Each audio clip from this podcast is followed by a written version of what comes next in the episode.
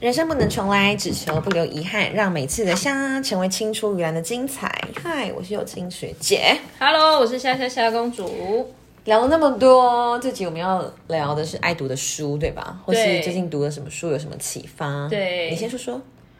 其实我看到这个题目的时候，我很紧张哎，因为我好像没有特别喜欢的书。嗯 OK，然后我就回想一下，我最近在读的书，基本上都是一些工具类型的书，技术层面的、就是文说案、对文案如何嗯创业，做出好设计，然后 如何在网络上开店能够赚到钱，嗯像是这种技术层面的书。对，然后我已经脱离就是国中国小很喜欢看小说的时时候了欸、哎，可是你觉得，你觉不觉得，其实小说或是电影这些主题是对扩拓展你想象力很好的过程？对啊，所以我不敢看恐怖片啊。有一个说法是，你不看恐怖片的人，是因为你想象力太多了，哦，你你就会把那些恐惧或者是剧情置身带于你的回生活对里带回面家。对，所以我不敢了解看看，嗯，可能也是一个安慰话啦。 我比较少看小说，有啦，藤井树啊，什么天哪、那种是会看，而且看蛮快的。，对对，然后就我没有看什么《天龙八部》那种，那个我嗯也没有金庸我没有看，然后《哈利波特》我觉得蛮喜欢的，嗯，可是电影化了之后，觉得好像有点悲 剧。就是听说《魔戒》是小说不太那么好读，但电影很棒，对然后《对哈利波特》是相反这样子。嗯对啊，那你最近喜欢看的书？因为加入了那个 HP 叉读书会之对后呀，呃，会尝试去读一些非心灵鸡汤类的书。我就有一阵子，在我写论文的那个时期，大概是四五年前吧，我很喜欢翻那种心灵鸡汤类的书，可能蔡康永的啦，或是谁谁谁，嗯，因为感觉那个时候的心理状态很需要能量吧。嗯嗯，写论文是一个很嗯崩耗能溃的对时嗯候，难怪我最近看了一些心理鸡汤。 合理合理，又会反映你的状态。嗯对，可后来就会觉得说，天这些书怎么到最后说的东西是一样的，嗯，是是是一模一样的，就是放诸四海皆准。对，你对你要么就接受你自己现在的样子，对啊，你要么就先放空，等到你可以接受为止。对，对，所以然后我不觉是得得到就是学到，不啦不啦。就是我们在心理系也是念这些东西，然后。然后这些书，这心灵鸡汤的书，很重要的一个论点就是，你必须先要有自我觉察。这是最困难的一部分，这对我来说超简单的耶，可是因为自己很容易骗自己 啊，你很你能必够，须要一你很些能够书来骗过提自醒己。哦提醒。 OK，对，所以我觉得，不管是心理健康类的书，或者工具类的书，其实知道是很容易的，实践是很难的。哦，对就像减肥，对嗯、少吃多动，很困难。对对，很困难。嗯，就像我妈，其实呃前几天我跟我妈回娘家，然后你们他娘家在哪里啊在云林斗六 OK，OK 然后那时候就是她妹，就是我阿姨在煮饭，然后她就很坚持要去插手我阿姨煮的饭，就是我阿姨就是、因为他觉得他煮的比较好吃吗？呃，其实就煎好一块松板猪，然后他就很坚持说他要切，可是他妹就说没关系，他切就好，因为整个厨房就是他是大厨嘛。然后反正就是切完之后，后来我就跟我妈说，就是那个你阿姨要切，你就让她切。她就说我切的比较好吃，我要切给她看，她才知道下次要怎么切，因为肉可能有顺纹、逆纹、大小、薄片，就是口感上的差异。就像你刚刚说的，就是学了不一定会做。然后我妈就回了我一句话，她就说她看了一次之后，她就会切了。然后我想说放屁， 就是哎呦，这这个切的怎么样，真的有差别到好吃不好吃的程度吗。可是不你个人觉得，呃会有差，会有差。呃，口感上会有差，可是真的不会是你看了一次你就会做而且也要看吃的人他在不在意这件事情吧。哦。 对，即便他呃对真的不在意的话，他也就那因为是吃的人整块说可以直接这样 咬。但吃的人是我妈，所以她在意。哦，就让在意的人去处理他在意的事情，对，很有趣哎、所以我我我前阵子还买了一本书，然后我跟我我跟白哥都有买，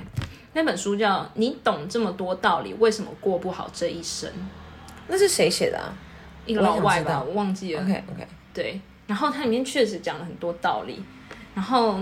道理讲完之后，我可能我这一生还是过得这样。这书书书就是所以要为什么这些提醒书永你远啊都会在畅销排行榜这样？减肥的书永远都是畅销排行榜上之首，或者之二三四五六，因为做不来啊，就就是人哦哦就是我有们要做，惰性的嘛。如果我们要出书，就要写一些这种做不来的书。 对写的冠冕堂皇，写的很大的话是冠冕堂皇。嗯我我最近其实加入 HP 大读书会之后，看的书就会比较像是一些财商类的书，哦 OK，随机，骗局，就是嗯，好比你知道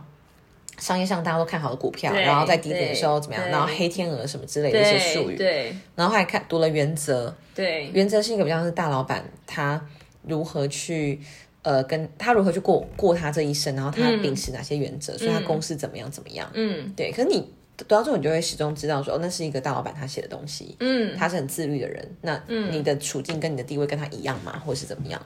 但你还是可以学到一些他的论述的方式，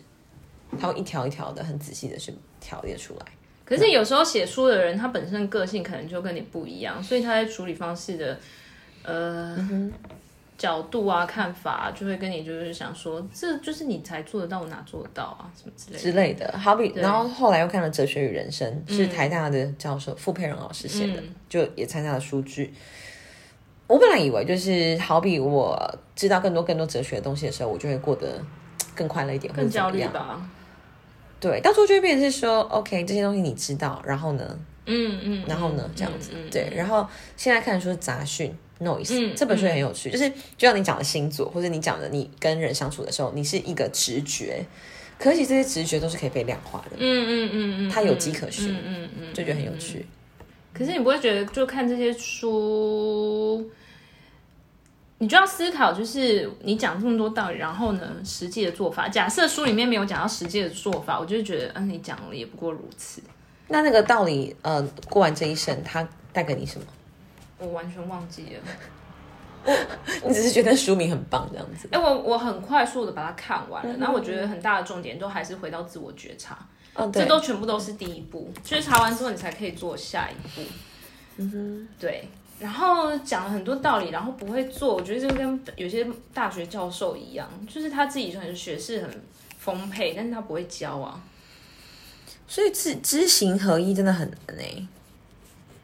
知行合一，知道然后做到，你知道然后做到很难。它是一个输入再输出的过程，知识输嗯入再输出的过程。有些人很会输入，就是他就像大学老师，他可能自己很会念书，但是他输出很弱，就他不会教，那有些人是很会讲，可是做不到，就是很会输出，嗯但是他对对对对他实践是弱的。嗯，对，对，那这种人也很适合当讲师， 之类的啦，之类的。对啊，很好啊，也可以，也可以有一点收获嘛。对啊，对啊，对啊，很棒啊。所以我不知道哎、那你最近在看的呢？是这本吗？ 不是啊，就是你面前这本刚看完哦《冒牌者者症候群群》，嗯很喜欢。怎么说？哎、这本书跟大家介绍一下，《冒牌者症候群》就是我上次在那个跟右清晨走完之后，去他家吃了一下早餐，然后在他非常多的书里面猛然发现的一本书。对，然后我把这本书拿起来看了书封跟书底之后，我就决定我想要看这本书了。对，因为我常常有这种冒牌者症候群的感觉，就是别人对于我的称赞，我都会觉得那是客套话，就是大家会觉得哦，我很厉害呀、我我可以做这么多事情啊，然后他们很佩服我啊，然后我都会觉得，呃，我只是运气好，或者是我其实真的花了很多时间，所以我才可以这样厉害。那如果有人跟我花一样多的时间，他也可以，太可之类以，的。或者甚至是有些人可能花我一半的时间，他就可以做到我这些事情了。嗯然后还有就是，我很常自我怀疑，别人跟我讲一个什么一句话，我可能就会往心里去，我就觉得，哎、我好像会很常纠结在一些我不够好的部分。会因为这个人是谁吗？好比他是白鸽，或者他是一个你不在意的人，会有差别吗？当然，当然会有差，当然会有差。所以比较不熟的人，你不会那么在意吗？对还是 OK，对，但是只是比较不会那么在意。还是会在意，还是会在意，但是这个人可能他的事业成就比我高，你就会在意。我就会很在意。对，嗯。然后它里面这本书《冒牌者症候群》里面讲到一件事，就是自我怀疑可不可以用另外一个方式去解决这件事，我觉得很棒，因为这本书有讲到解决的方案。嗯嗯他是说，这样的人通常对自我的要求会特别高，所以你能不能把自我怀疑换成一种方式，叫自我仁慈？因为我我其实对自己蛮严格的，所以我对我身边的人也会相对严格。了解，对，特别我的员工应该会是最直接能感受到。那如果以朋友来说的话，就是迟到这件事，就是我的朋友迟到，我就会有一点嗯，就觉得啊，为什么会迟到？但是迟到五分钟、十分钟，我就觉得都还好，但是迟到半小时、一小时，我就会崩溃。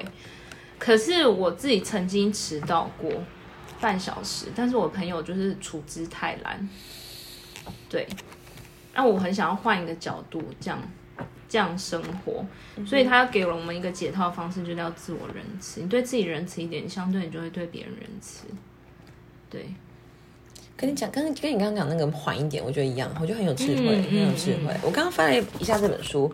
《不焦虑的心理课》，我觉得也很棒，因为其实你们你们这个老师啊，王阳黄阳明啊，我之前就读过他的书嗯了。一开始我在高雄成立读书会的时候是。跟你的学姐嘛，易黑啊，对然后一起读那个新的年龄，你决定才算数，就对说不要被年纪这种东西给框架住。对，然后它里面就有讲到，我觉得真的很符合我的目前的状态，因为刚刚有讲到一个我的 hashtag 是呃塞满行事力嘛，对，我好像没事情做，我就会觉得不行，就我觉要得找事焦情来虑做。。对，嗯，就像我们大过年的这边录音，然后他就说，忙碌是懒惰的表现，因为是低水准重复，你用对，没错，行动上的勤奋去掩盖对思想上的懒惰，对。然后陷入一种越忙碌越低效的回圈。这本书也有讲到很啊，可怕对冒牌者也有讲到啊，就是过劳跟逃避其实是一样的事情，你就会是用过劳掩饰，就是你没有很努力啊的状态。所以他就说，你在想走捷径，然后你不断抄近路的时候，你不如做减法吧。你老老实实在一件上修炼自己，达到专精的状态，这对我来说非常的困难，非为什常么困难。我不知道，就我很想要，我什么都想要去碰。对，我我不想要，我知道我可能是怕失败，就我不想要我在一个东西上面很久了之后，结果它是没有用的，嗯然后我就会觉得那我整个人都被否决掉的感觉。对，所以我觉得我也嗯在练习这件事情。好比陈走，虽然他看起来很多人哦，然后甚至有一些呃，可能认识白哥的人，因为我跟白哥也有陈走过一次嘛，然后就有人就是跟我互动，或是他说：“哎、佑兴做这个到底要干嘛？” 因为 obviously 也没有什么业配，也没有什么原因，但我就是觉得，哎、我想要做这件事情来记录我嗯的嗯生活，跟嗯我身边遇到很厉害的人，对，即便他对好像看起来是没有什么效对，没效也没有利益的对对事情。对，嗯，我觉得减法这件事很重要、欸。哎，我一直我这一年多在练习这件事，但是你还是要自我觉察怎么个减法，从哪边开始减。你减了什么呀？我减了就是超过六点不要再工作了。哦嗯我以前是工作，就是我们上班时间到六点嘛，然后吃个饭，嗯可能到八点，我就开始坐在办公桌前面，然后一直工作到十一点，然后再上床。哎，没有没有上床，再去洗澡，然后睡觉。然后哦所以你真的是一个工作狂哎、简单来说我，我觉得我不应该是，嗯嗯，嗯对，嗯但我这半年都在练习不要做这件事，觉得很棒啊，公司也没这样。那这些时间你做了什么事？哎，看电视，哦，就回到你本来比较自在的放空耍废的自己吗？对，对。我我以前觉得看电视是一个嗯很罪恶浪感嗯对，很罪恶又很浪费时间。你在看电视，你的竞争对手都在超越你了，就是会有那种迷之音。那你在你在看什么？嗯不啦不啦不啦不啦，YouTube 啊，任何啊、啊可以可以，一些影片这样子。对其实我觉得这句话一直很棒啊，但是一直都很难做到，就是你没必要太在意社会时钟，只需要在自己的个人时区中安排好自己的时间。哦，真的，因为我很喜欢开车啊，然后我每次在对开车的时候，我都会记那些交流道的号码，像是嘉义是二六四啊，这太难了。 然后永康是三一九啊，台南是三三零啊这些的，台中是一七八之类的，嗯就是我就会觉得说，其实人生就像这个高速公路，其实每个人要下去的交道是不一样的。是啊，那你在这边比是没有用，因为对啊上一个交真的道真的还要下去， 对对比。有什么用呢？可是我很容易这些都会知道欸陷入那个比较的循环里面。到底为什么？我们是太容易，我们是太在意别人的认可吧？或是我如果没有这个，好像我们会死，是不是？我我我也在想这件事。哦，那冒牌者症候群里面就讲到如何解套呢？他就说，不要太在意社群上面大家展现出来那个风风光的一面，因为可能别人过得很惨，不知道。我觉得这个比较是阿 Q 心态，比较是大家都有自己不如意的时候，是啊那不是要啊是比啊好的。对，我觉得应该还要再更进一步的是说，嗯，每个人每个人呈现的好，或者每个人在意的也是不一样的。那嗯就在意你在意的就好了。是啊，是啊，是啊，嗯，嗯，就不能拿一个一个鸡腿饭跟一个牛排比较谁比较好吃，或是没上有次一准点的。对对对，或者上次说，如果是你 PO 的吗？还是什么？就是你很会游泳的话，那你去比爬树，你一定是，你一定是。啊，对啊，对对对，对啊，那就是我看完这本书的结论，《冒牌者》的结论。不要用爬树的能力去评估一条鱼，你嗯，会觉得它永远是白痴。呃真的真的。对啊，对啊好啦，就希望我们真的能够摆脱，这些焦虑吗？嗯，我觉得要练习耶、就它里面有一些建议，然后我现在开始照着做。好比就好比你要先把你的想象中的成功先画出来，嗯是什么？你先定义一下你自己的成功。我的定义就是我每天的工作只能六个小时，我不要再超过了这。是你的成功。对，然后我每个月会有固定的收入，好收入是多少我不讲，但是就是这个在那个成功的蓝图里面是有被被我写下来的。对，然后我就写写下来，嗯，其实你很成功，好好好对对，蛮好的哎、就是是你达到你要的事情了。但我目前还没有啦，我还是超时工作啊，六小时我还是超时。嗯对，但是写下来你会比较有一个依据，